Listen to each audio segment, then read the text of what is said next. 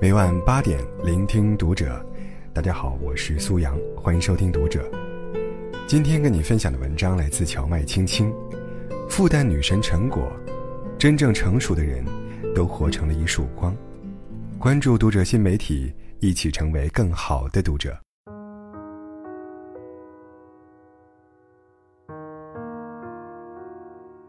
复旦大三学生邱泽宇在开讲了节目中。自曝刷了两年都没有刷到陈果的思修课。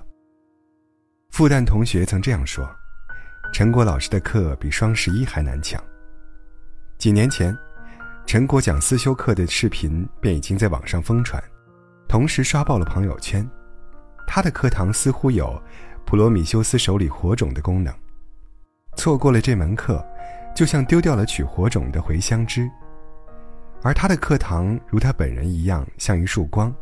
成了复旦学子心心向往的殿堂，在课堂上，他神采飞扬，妙语连珠，那些或自出机杼，或启人深思的观点，经常令人如沐春风，豁然开朗。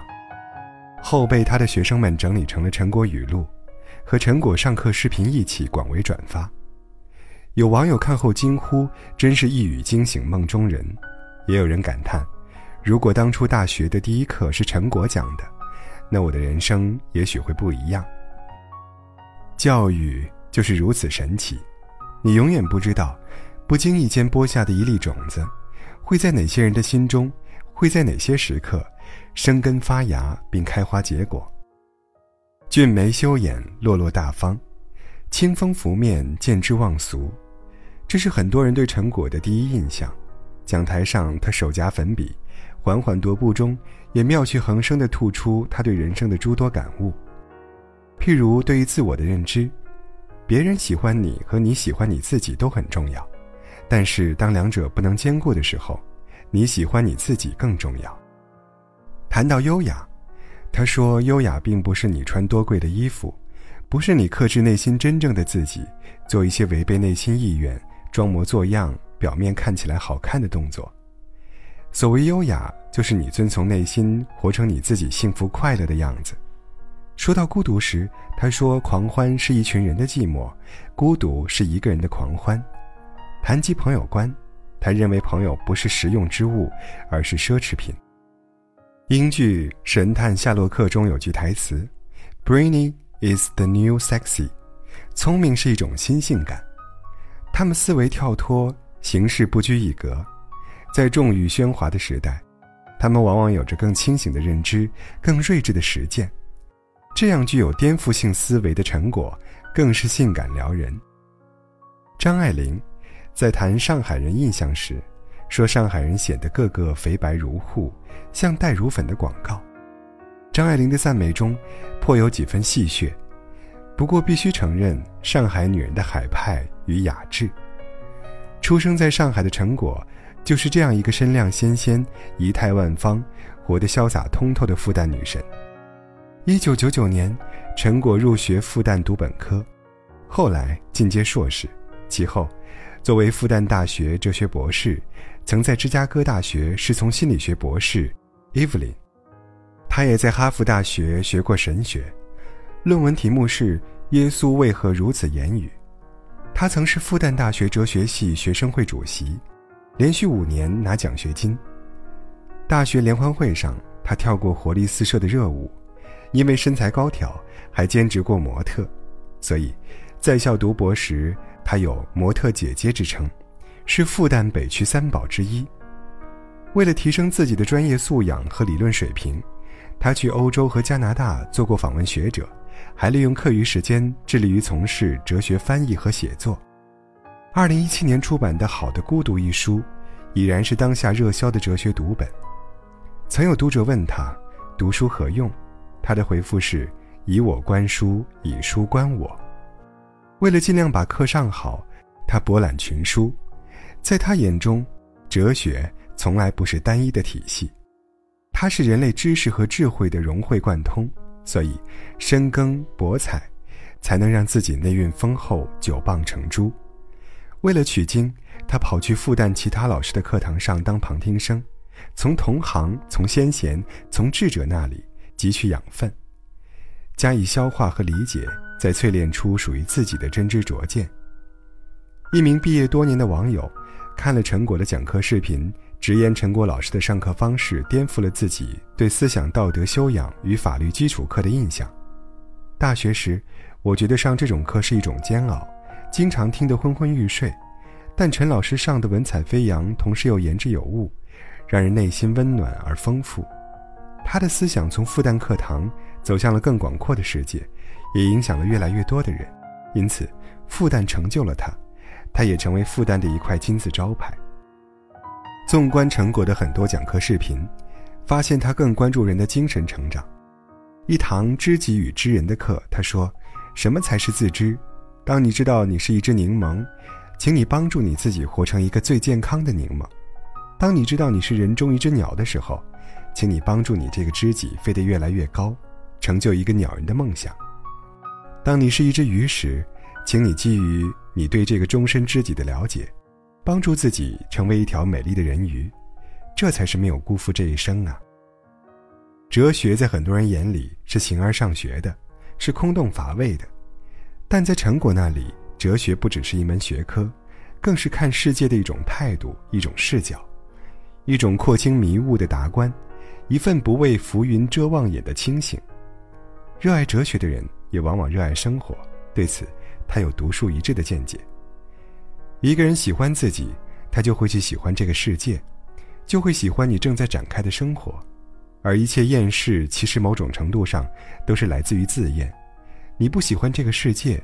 你不喜欢你的生活，其实往下挖到底，一定是你不喜欢现在的这个你。所以一切自爱，必会带来热爱生活；而一切厌世，必会带来自我厌倦。说到底，哲学是帮助我们找到真正的自己，找到与人生相契合，并完善自身与世界协调相处的方式。撒贝宁在开讲了中，直言不讳地问道：“哲学女博士会担心自己嫁不出去吗？”陈国笑着回复：“有成见的人通常不会要我们这种人的，但是我觉得心胸豁达的人，他可以接受所有人。我想要寻觅的也是心胸豁达的人，所以我觉得世上没有任何一个职业，应当限制你的情感生活。”八一年出生的他，虽至今未婚，却毫不自怨自艾，也不顾影自怜，更不会降格以求，不攀附，不将就。如果爱情与婚姻不能让你找到更快乐、更好的自己，而仅仅是为了世俗和他人的目光而绑架自己，为了让自己在这个世上不那么形单影只而抱团取暖，那么，婚姻变成了一个你向世俗和自己妥协的工具。我们美其名曰活得更入世一点，其实，当我们迎合了那些世俗的标尺时，便也在某种程度上背叛了自己。两个人的孤独。其实比一个人的寂寞更悲哀，只是很多人宁愿在孤独中踽踽而行，也不希望一个人单枪匹马面对世间的质疑和敌意。所以，那些一个人便能活成一支队伍的人更强大，因为，他们真正的活出了自由和生命的节奏。陈果曾在他的公众号“酋长漫谈”中写下这样一段文字：“真正的幸福是让自己活成一束光，对自己负责。”就让自己活成一束光，对世界负责，仍然要自己活成一束光，因为这个世界上，当你活成一束光时，谁要接近你，谁就是接近了光明，那也是对他者的负责和造福。每一个对自己负责的人身上都凝聚着思想之光，从这思想之光中活出了精彩的自己。朗读者开播之际，董卿隔着屏幕向观众表达自我心愿。他说：“这是他二十一年来最想做的一档综艺节目。”有人问董卿：“为什么要做《朗读者》这个节目呢？”董卿说：“互联网和手机让我们渐渐变成了健忘的人。朗读者在这样一个喧嚣的时代，敢于回归到文字的世界，让大家体会到安静的、隽永的、美好的体验，并且在心灵的共振当中，有了一种重新认识自我、认知这个世界的可能。”在我要上春晚中，他是亲切随和的主持人。中国诗词大会中，他是一个富有诗书气自华的诗人。在朗读者中，董卿又是一个富有情怀的倾听者。看得出来，比起侃侃而谈，他更喜欢聆听。他认真聆听的样子，就是朗读者最温暖的场景。那么多朗读爱好者看到董卿，就像重新认识了自己一样。那么多手机重症患者在朗读中，在聆听中，遇见了另一个自己，也发现了这个世界，别有一番滚滚红尘中清风朗月的天地。与董卿同为知性主持人的还有柴静。二十六岁时，柴静成了央视主持人。二零一四年从央视离职，在总结自己十年记者生涯时说。看见，就是从蒙昧中睁开眼来，看见自己，看见他人。有关离职，邱启明曾在微博上写道：“看见是柴静之前在央视唯一主持的一档节目，但做得好好的一档节目突然就停播了。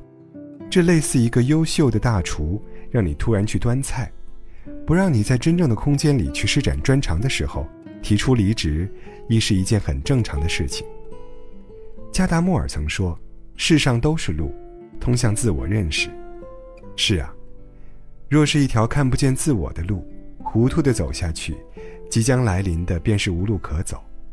真的无法欺骗自己，所以柴静选择以退为进。二零一五年初，他自费一百多万拍摄的环保纪录片震撼播出。他看得见自己，也做着自己认为有意义的事情，并以自己新闻人的使命担起了他的责任。所谓安身立命，不仅要找到自己生命的坐标，更要找到在这个世间坚实的位置。小我，反观自身；大我，惠及广众。像董卿，像柴静，像陈果，他们用自己的知识，用自己的思想，用自己的责任，涵养着体内的这颗神奇又耀眼的灵魂。他们知道，追逐这颗灵魂。有时是冒险的，也是痛苦的。可一旦与他欣然相逢，那必将会有妙不可言的人生体验。陈果说：“我自风情万种，与世无争。在我看来，风情万种，便是你热爱生命、轻舞飞扬的样子；与世无争，便是你面对人生的诸多境遇，能淡定从容、恬然自适的襟怀。有魂。”有根有趣，一个女人最优雅的样子，无非是将自己活成了一束光。